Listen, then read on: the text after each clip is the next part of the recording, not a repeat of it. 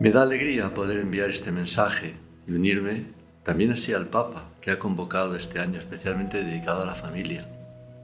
Un año que termina con un encuentro que tiene como tema precisamente el amor familiar, vocación y camino de santidad. Y hoy, 26 de junio, la coincidencia con la fiesta de San José María, nos invita también a agradecer a Dios que ha querido que la obra fuera, dentro de la Iglesia, una pequeña familia. Sí, realmente pequeña, pero no porque seamos pocos, sino por nuestra unión, por la cercanía que procuramos vivir. Pero a la vez no queremos ser una familia cerrada en sí misma. Deseamos hacer del mundo un hogar, acercar a las personas a Dios, que es Padre, y a la Iglesia, que es Madre. Ahora me va el recuerdo aquellos primeros jóvenes que se acercaron a nuestro fundador.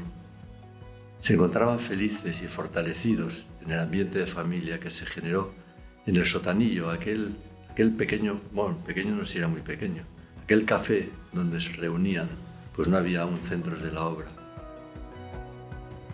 Es muy bueno que sintamos la gozosa responsabilidad de ser continuadores de ese ambiente, de ese calor de familia, en las labores apostólicas, en el acompañamiento y cuidado de los ancianos y enfermos, en el clima de confianza y fraternidad con las personas que procuramos vivir cada uno en el propio centro.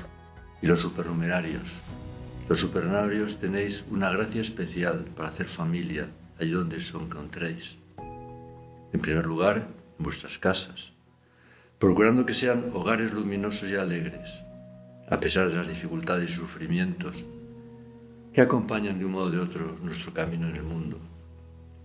Tenéis toda la gracia de Dios para llevar adelante la familia con la alegría que nos da sabernos hijos de Dios, con la luz de la fe y de la vocación.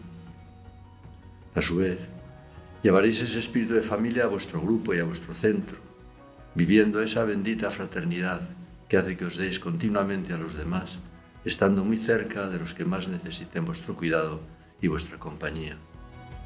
San José María, lo sabéis bien, transmitía a sus hijos el convencimiento del poder transformador de la familia en la sociedad, su capacidad para construir una sociedad más humana, más acorde a la dignidad de los hijos de Dios. Y le gustaba poner de ejemplo a las familias de los primeros cristianos, que cada uno era un foco de evangelización, de transmitir el Evangelio.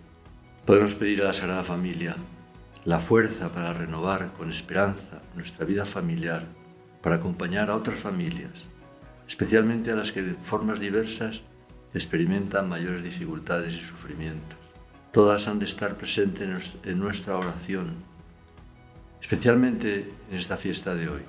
Nada nos es indiferente o ajeno a los cristianos, porque como nos dice San Pablo, todas las cosas son vuestras, vosotros sois de Cristo y Cristo de Dios. Que Dios os bendiga.